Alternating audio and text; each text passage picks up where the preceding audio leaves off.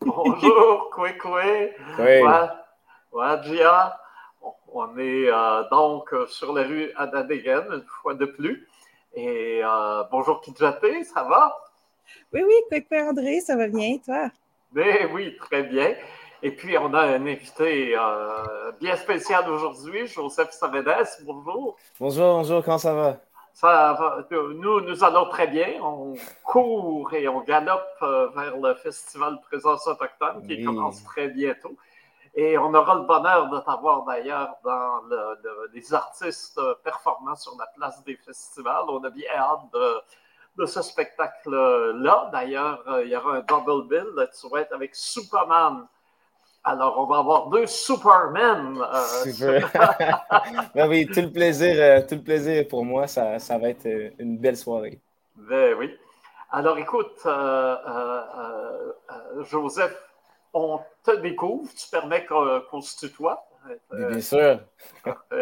Alors, on te découvre parce que tu es un artiste euh, qui émerge, mais qui émerge euh, vraiment euh, en grand maintenant. on est vraiment heureux de, te voir arriver sur, dans le paysage. C'est magnifique.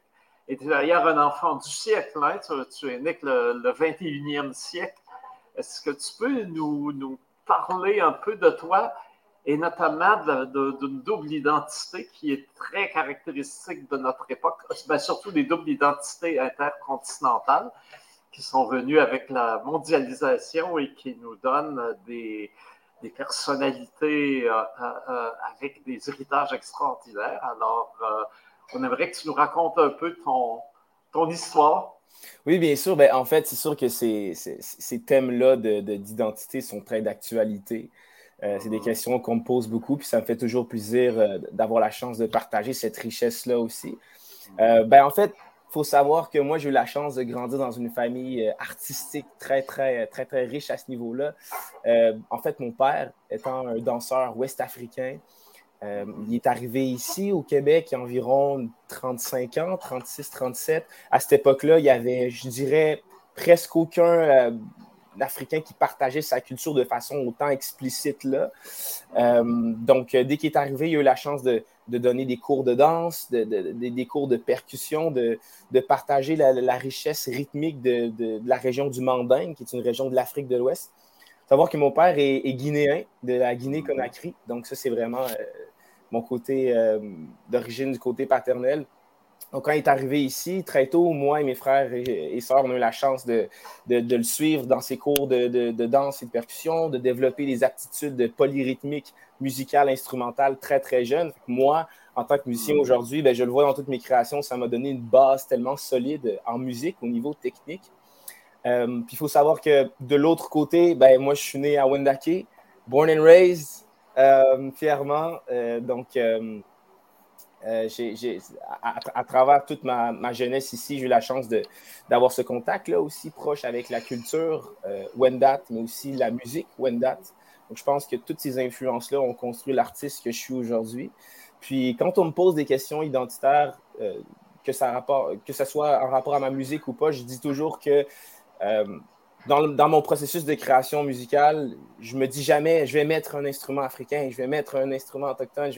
En fait, je fais juste dépeindre la façon dont je me sens, puis la façon euh, dont, dont, dont, je suis, en fait. Parce qu'il faut savoir qu'avant d'être un artiste afro-autochtone, je suis un garçon afro-autochtone, donc, euh, donc ça répond un peu globalement à la première question, euh, je l'espère. Oui, ben, moi, mon père est québécois, ma mère est de nous, alors je connais un peu aussi la question, surtout que moi, à l'époque où je suis né, c'était moins fréquent, mm ces doubles identités. Et de fait, c'est toujours la même question. Ah, t'es moitié là, moitié là. Non. je suis entier, je me tiens tout, dans un seul morceau. oui, puis il faut savoir aussi qu'aujourd'hui, euh, il y a une espèce de, de, de, fierté, de revendication pour, euh, pour nos origines. Mais euh, si on recule un peu, je peux dire que mon père, de par ses deux parents qui sont des ethnies différentes, lui aussi avait ces discussions-là de, de, de, de, personnalité, d'origine, de, multiples.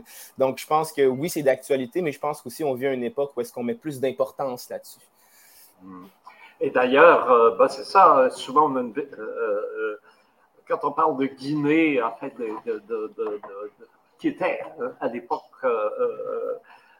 une, colonie française, hein, d'où le fait que, je pense que c'est toujours d'ailleurs la, langue officielle là-bas, et les on, pense tout simplement, on a une vision soit réductrice de l'Afrique.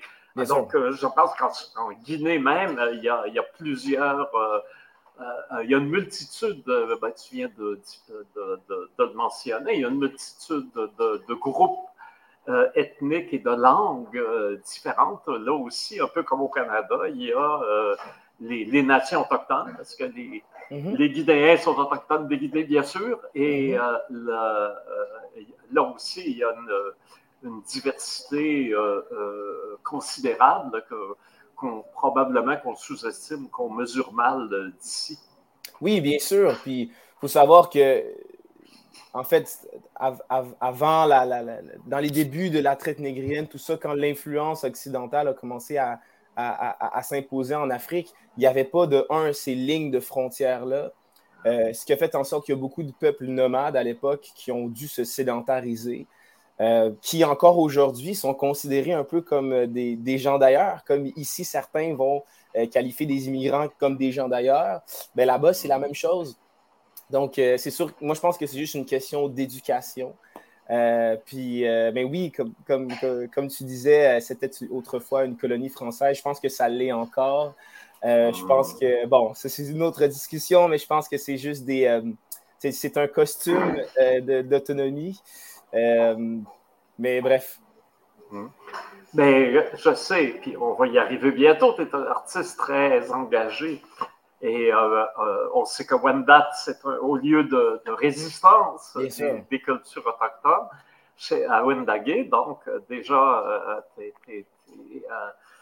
tu grandis dans un, endroit qui est à, l'avant-garde du développement puis des, de l'affirmation euh, contemporaine des, des, réalités autochtones, mais aussi, euh, si on regarde l'histoire de la Guinée, euh, quand, quand, j'ai grandi, il y avait les grands, ce qu'on appelait les grands hommes. Même Malraux dit qu'il n'y en a plus maintenant. il y en aurait pu, il y en aurait pu au fait. Ma mère dit la même chose. Voilà, il y avait les grands hommes. Il y avait le général de Gaulle en France, mais il y avait tous ces artisans de la décolonisation donc, c'est Couturé, qui était un personnage énorme en Guinée. Et mhm. c'est le premier pays qui a, qui a, rompu avec la France, qui a refusé le deal néocolonial de De Gaulle. Et, ils ont payé cher pour ça. ils payent encore très cher. Oui. Et donc, euh, euh, il y a dans les héritages une double résistance qui trouve sa voie dans euh, l'expression artistique aussi aujourd'hui. Oui, puis il faut savoir que euh, durant le régime de Sékou Touré, Sékou Touré, c'était quelqu'un qui était un, grand amoureux de l'art et de la culture. Puis il a vraiment utilisé ça comme, comme, comme, une arme de fierté. Il a exporté ça avec, euh, avec les grands ballets euh, africains, notamment, dont mon père a fait partie. donc mon père, c'est vraiment un enfant de Sékou Touré. Donc je trouve que c'est un beau parallèle de faire que, de, comme, tout comme mon père, en fait, on a utilisé l'art comme comme médium d'éducation, comme médium de revendication et de fierté avant tout. D'ailleurs, je me permets qu'on plonge plus avant dans l'art quand tu parles des ballets africains. J'ai une anecdote assez savoureuse, très montréalaise. Ah oui. les, euh, euh, les ballets africains étaient venus euh, à Montréal et le, le, chef de police s'est aperçu qu'il y avait des, des dames au sein nu dans les ballets. Alors, euh, les, euh, il, a, fait interdire la représentation et, euh, les, les, journalistes sont venus le voir puis ont dit quand même, c'est des ballets qui font le tour du monde et tout. Puis, après tout, déjà au musée des, Beaux-Arts, puis dans les musées, on voit des, des ça ne fait, pas, ça fait pas scandale. Et il avait répondu, c'est resté, la réplique est restée célèbre, il avait répondu C'est quand ça bouge que c'est obscène. voilà.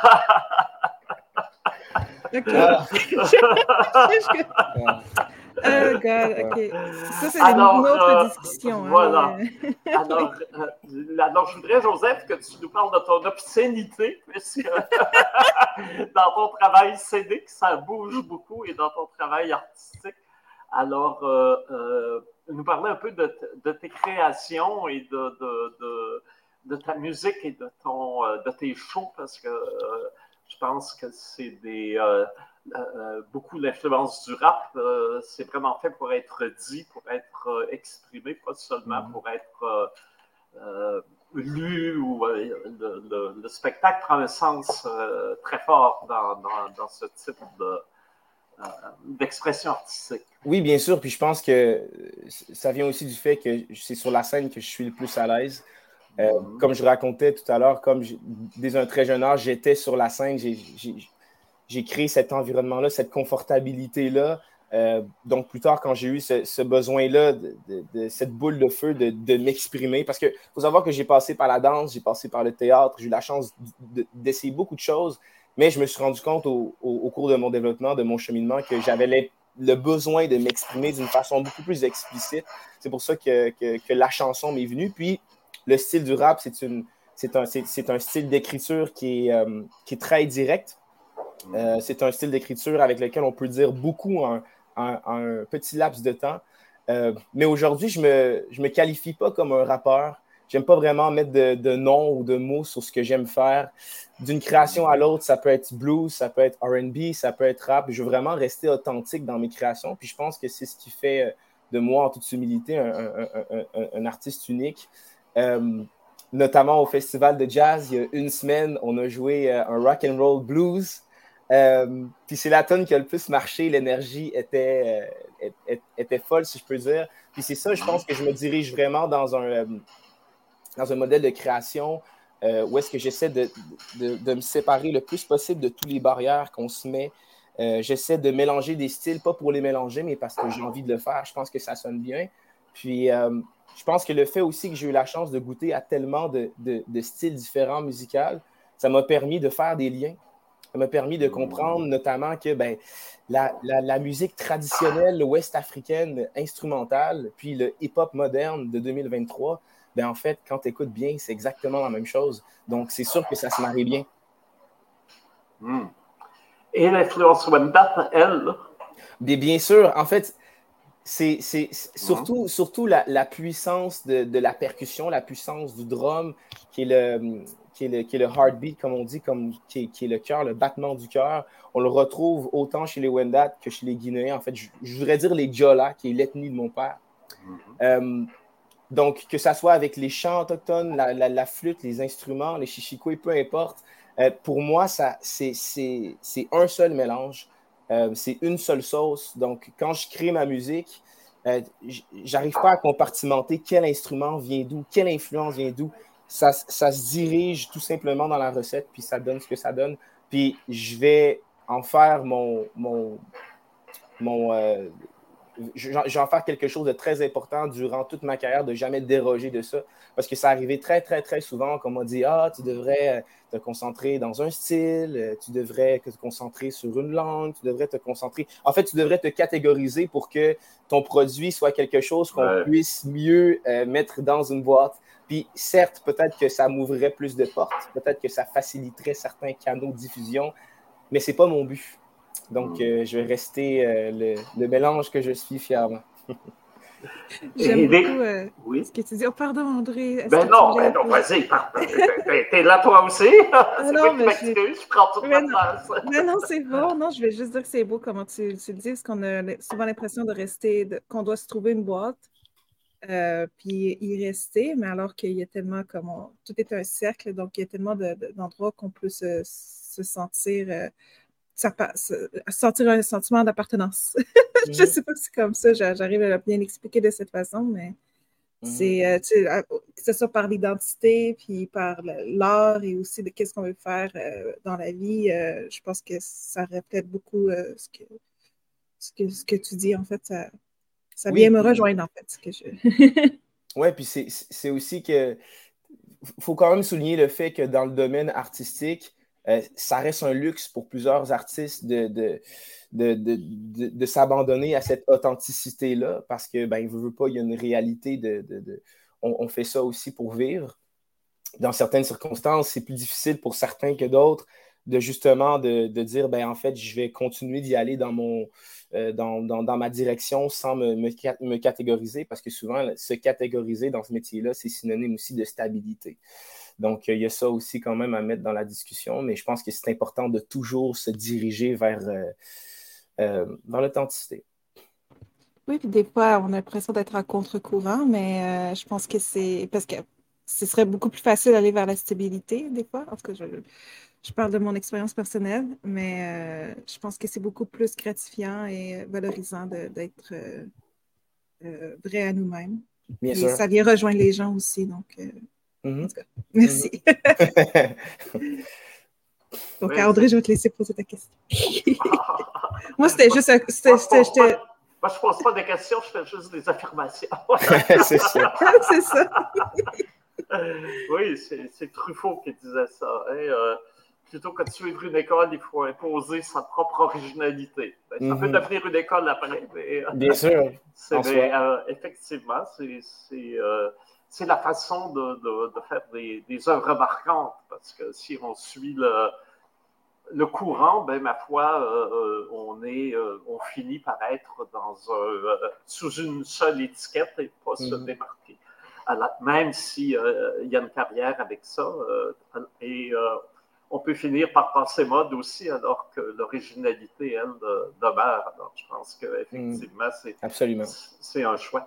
D'ailleurs, parlant de, variété, euh, euh, j'ai remarqué euh, aussi que, est-ce, et je te pose là, c'est une question, est-ce un compromis par rapport à la, à la carrière, aux nécessités de la carrière que tu utilises autant l'anglais dans tes textes?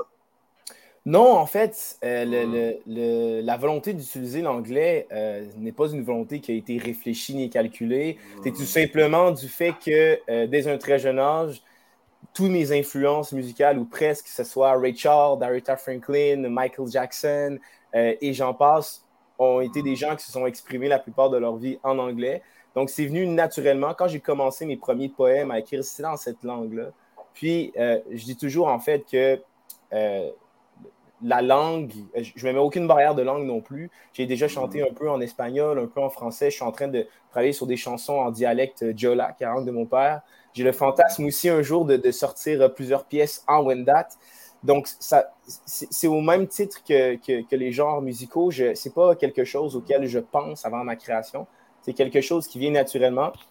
Puis, ça, c'est une, une, des choses qu'on m'a dit le plus euh, dans mes débuts de carrière, en fait, jusqu'à aujourd'hui, c'est pourquoi tu ne chantes pas en français? Pourquoi tu ne chantes pas plus en français? Puis la réalité, c'est que si je chantais en français aujourd'hui, probablement que ma carrière serait déjà dix fois plus avancée. Parce qu'il faut savoir qu'au Québec, il y a extrêmement de quotas pour la langue française, au niveau, pas juste, juste au niveau des radios, mais au niveau des festivals, des spectacles, des événements, tout ça. Donc, si j'avais pris le choix, le compromis de carrière, en fait, aujourd'hui, ben, mes œuvres principales, je pense, seraient en français mais je suis absolument pas barré à cette idée-là d'exploiter cette si belle langue. Euh, je travaille notamment sur des chansons qui vont sortir qui sont euh, en majorité français.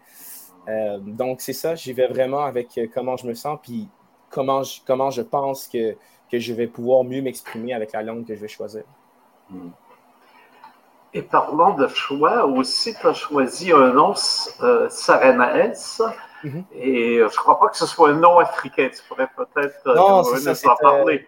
C'est un, un, nom Wendat qui veut dire l'arbre dont la cime est la plus haute.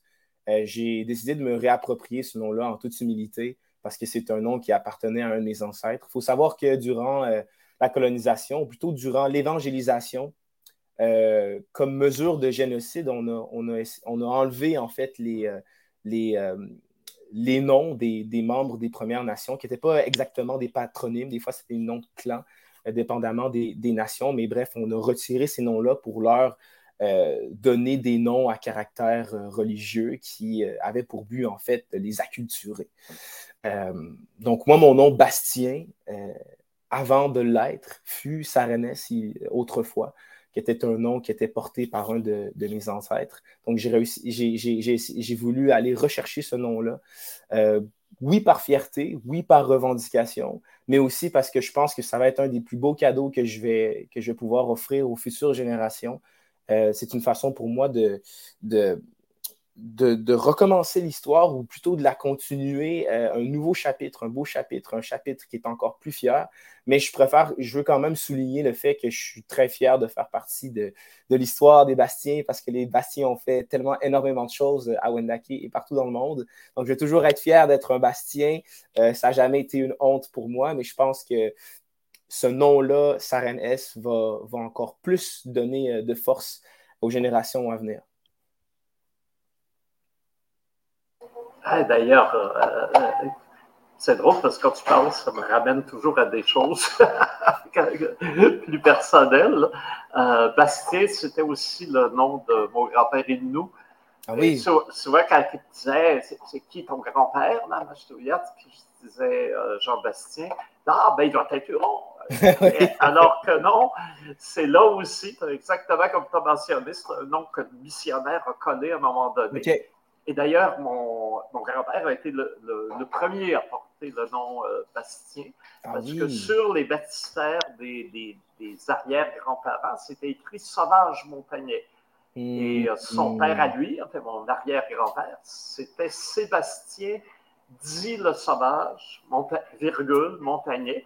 Hmm. Et euh, donc, de Sébastien, le prénom de l'arrière-grand-père, sur euh, l'état civil, euh, le missionnaire a, fait un nom en raccourcissant Bastien.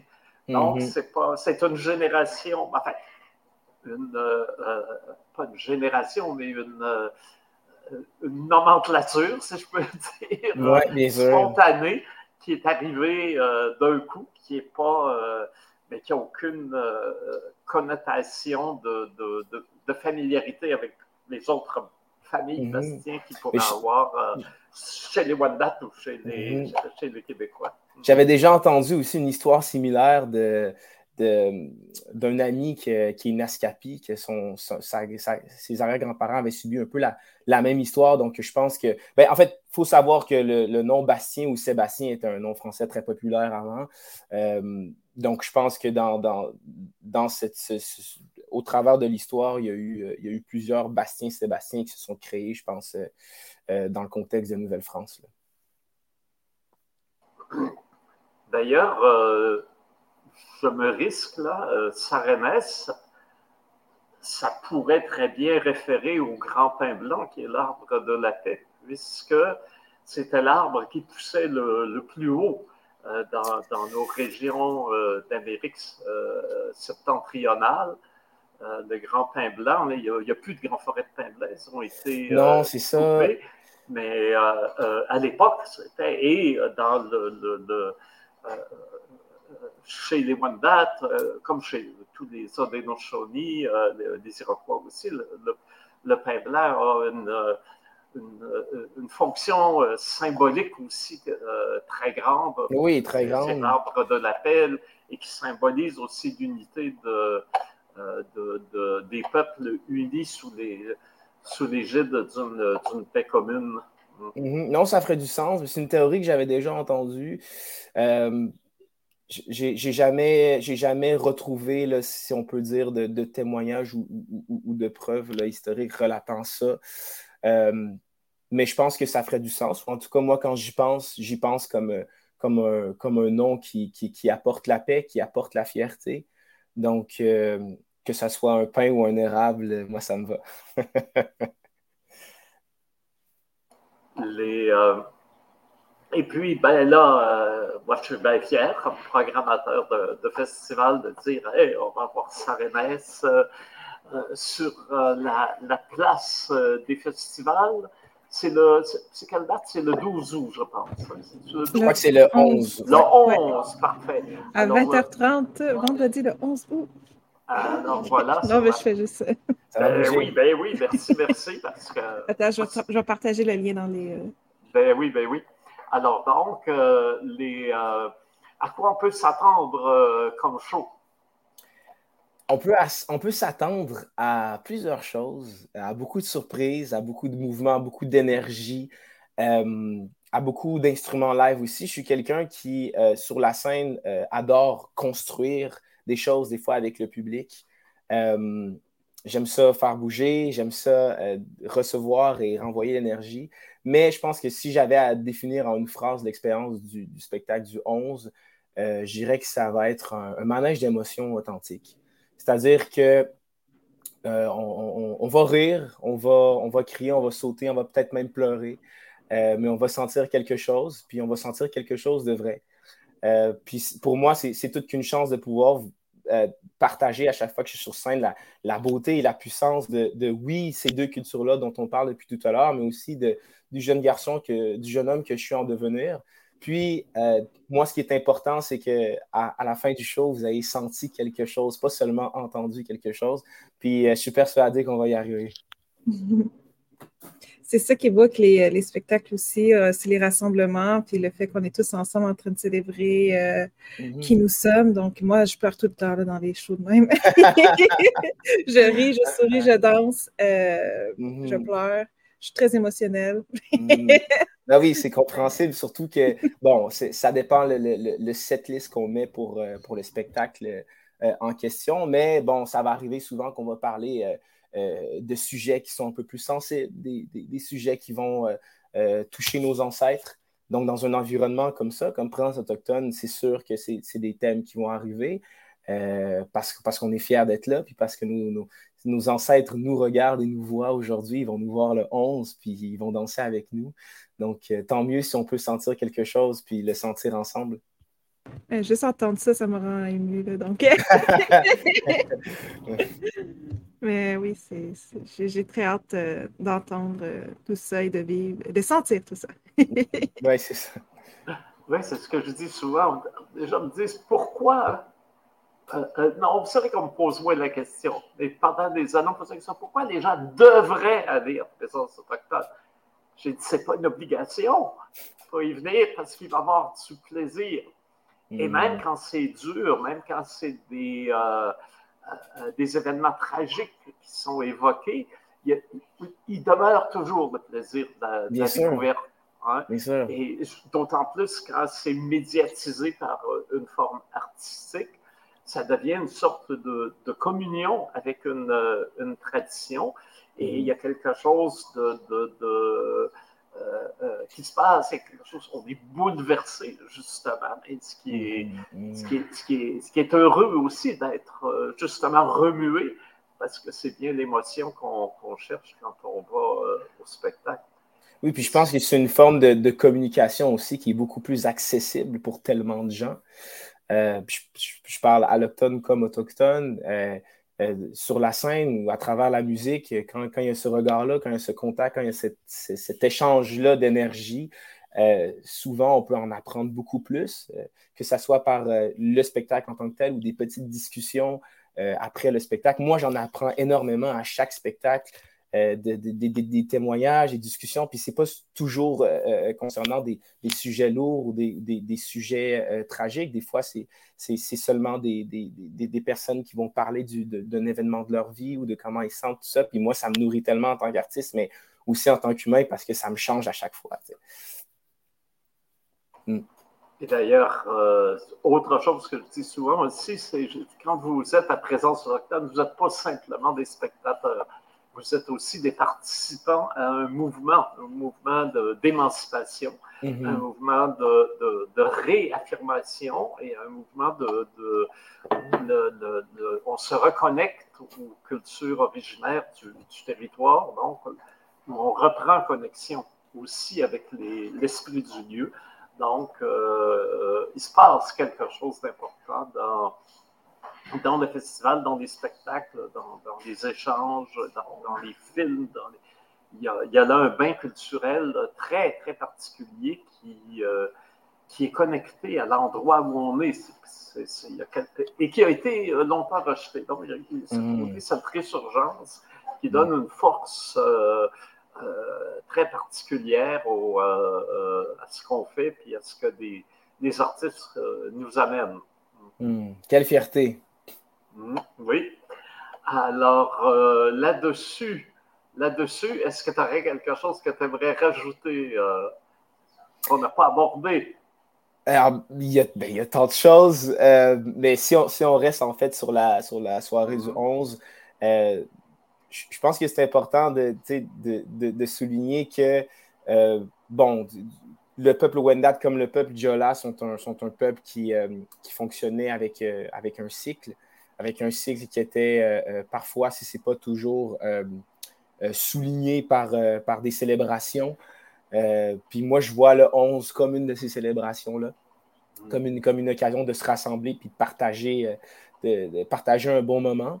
Puis, euh, j'ai, en fait, c'est drôle parce que hier, j'étais en discussion avec, euh, avec mon frère qui va probablement venir jouer sur moi sur la scène. Euh, puis, on parlait de ça, puis on parlait du fait qu'on allait monter ce spectacle-là comme une célébration plutôt qu'une démonstration de Ah, bonjour, on, est capable de faire ça, puis merci, bonsoir, plutôt de, ben, bonsoir, on va, fêter ensemble, on va chanter, on va jouer, puis on va partager une énergie commune.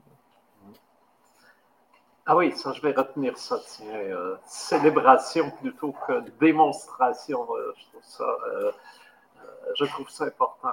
Et d'ailleurs, aussi, une des fonctions du, festival, on recrée, dans le fond, une vocation très particulière à Montréal, hein, qui, avec tous les le réseau de, confluence d'hydrographie qui fait que tous les, chemins d'eau ici mènent pas, sûrement pas à Rome, ils mènent à Montréal.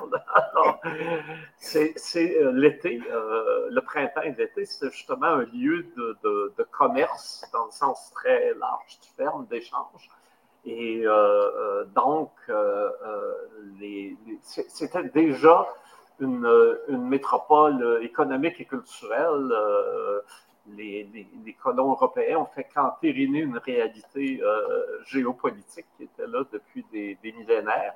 Et là, le fait que ce soit autour des, cultures autochtones, que l'été, on puisse fêter au cœur de Montréal, là aussi, il y a, une célébration, qui, il y a une, un cérémonial, je dirais, de, retour à des sources ancestrales et à des hmm. pratiques ancestrales. Euh, de façon euh, contemporaine et bien sûr dans la fête, dans la célébration dans la fierté. Et de la joie aussi. Hein? Parce que ben même quand on pleure, on est joyeux. ben oui, toujours. Mm. Mm. Voilà. sinon, euh, oh, pardon. J'ai pu m'excuser quand je commence à parler parce que j'ai besoin de, de, rentrer dans une conversation. en tout cas, bref. Euh, non, sinon, est-ce que, j'imagine, si tu veux faire des petits plugs, où est-ce que tu, les gens pourraient aller euh, consulter ce que tu crées en ce moment. Là? Je sais que j'ai partagé le, lien Spotify, mais euh, je te laisse. Euh, oui, bien, bien sûr, je suis sur toutes les, les, les, plateformes Spotify, euh, YouTube, Apple Music et j'en passe. c'est sûr que je suis plus actif sur Instagram. En ce moment, j'ai la vie va un petit peu trop vite à mon goût, donc j'ai pas le temps de, de, gérer tous mes réseaux sociaux. Là à part pour quelqu'un qui m'aide un peu avec mes courriels, je suis complètement indépendant, donc euh, c'est une grosse mm. charge de travail énorme. Fait que j'aimerais ça être plus présent sur Facebook, faire plus de publications de ça, mais ça, je pense que c'est un work in progress, comme on dit, puis l'équipe va, s'agrandir certainement. Mais je dirais que mm-hmm. si vous voulez être euh, à, l'affût de ce qui se passe, là, ça va vraiment être sur euh, Instagram que ça se passe. Puis, sinon, peut-être juste rapidement, je voulais souligner un petit quelque chose là, que, que je pense qu'il est important de dire. Euh, surtout dans, le contexte euh, de célébration. Euh, j'ai eu cette discussion-là il y a quelques semaines, notamment avec Samian et Lissapi. On parlait de, de l'importance de partager la culture autochtone pour l'aspect de la beauté puis de la puissance qu'elle représente. parce que longtemps, la culture autochtone, puis le message autochtone, notamment au Québec, a été perçu comme euh, exclusivement un message de victimisation, de revendication, d'éducation. Euh, puis bien sûr, il y avait une nécessité qui était là, qui l'est encore, euh, peut-être même encore plus aujourd'hui. Puis je pense qu'en tant qu'artiste et membre des Premières Nations, ça va toujours faire partie de nous. On va toujours mettre ce combat-là sur notre étendard fièrement. Euh, on va toujours l'amener partout où on va, mais je pense qu'on est, on est aussi prêt à avoir la discussion euh, aujourd'hui d'apprendre à faire briller la culture autochtone pour ce qu'elle est, c'est-à-dire pas seulement euh, les conséquences d'une colonisation ou d'une tragédie. Euh, je pense qu'on est prêt à avoir cette discussion-là pour que nos enfants puissent, comme nous euh, et comme ceux qui ont pavé le chemin avant moi, porter cette étendard-là puis continuer le combat, mais en laissant place aussi à, à, la, à, la, beauté de qui nous sommes et qui nous étions aussi avant toutes ces tragédies-là et à qui nous allons, nous allons devenir et que, et que, et que ça amène peut-être plus de fierté et plus d'authenticité même dans le combat en tant que tel. Oui, c'est quelque chose que, que, je ressens souvent dans. Je ne veux pas dire que c'est juste pour les, les, artistes autochtones, mais les, les, les artistes qui sont, qui, sont, qui ont. comment, comment pourrais-je dire ça? Qui ont, qu'on, voit la passion, ben c'est pour. Tu vois qu'ils ont, qui a cette volonté-là d'inspirer les gens autour d'eux, mais aussi d'honorer les, générations d'avant, puis mm-hmm. penser aussi aux générations qui s'en viennent. Euh, donc, c'est quelque chose qu'on voit souvent dans les plusieurs cultures autochtones aussi. C'est pour ça que je dis que c'est ça. mais euh, bref, j'ai l'impression que je. I'm babbling, comme on dit ça en français. non, je comprends très bien. Mm. Mais en tout cas, bref, merci. oui, ok. Un peu, euh, maniaque des citations. Hein? Tu as déjà remarqué. c'est correct, j'adore ça. oui, c'est Ezra Pound, le, poète américain, qui disait la poésie, je pense qu'on pourrait l'appliquer à tout à Hein? Il disait la poésie, c'est un langage extrêmement chargé de signification. Mm-hmm. Alors, effectivement, l'art et la poésie amènent, peuvent très bien amener. Euh, l'amour, la joie, la tragédie, les pleurs, euh, l'histoire euh, dans un même euh, dans un même élan. Et c'est justement là la force du, du, langage artistique de pouvoir condenser dans, dans, dans, dans des, des, des, moments intenses tout un, tout un savoir qui qui autrement nous prendrait beaucoup de temps à aller chercher morceau par morceau. Bien sûr.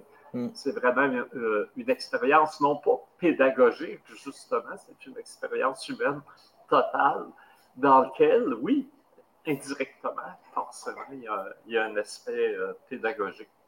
Mm-hmm. Alors, Joseph, euh, franchement, euh, derrière le beau gars, on découvre une belle personne. Alors, euh, parlant de beauté. Merci, c'est gentil. voilà. Alors, on est, on est bien fiers. Hein? Je sais que Jane a pensé, mais n'osait pas le dire. Hein? un beau sourire, un beau sourire. Oui, oui, totalement. C'est gentil. Écoute, on, est, on a très, très hâte de de, t'accueillir euh, sur la scène québécoise. Il faut bien que je plug le commanditaire principal. sur la scène québécoise de, la place des festivals le 11 août. Et euh, pour un moment vraiment exceptionnel euh, avec des, jeunes artistes remarquables. Alors, à, très bientôt.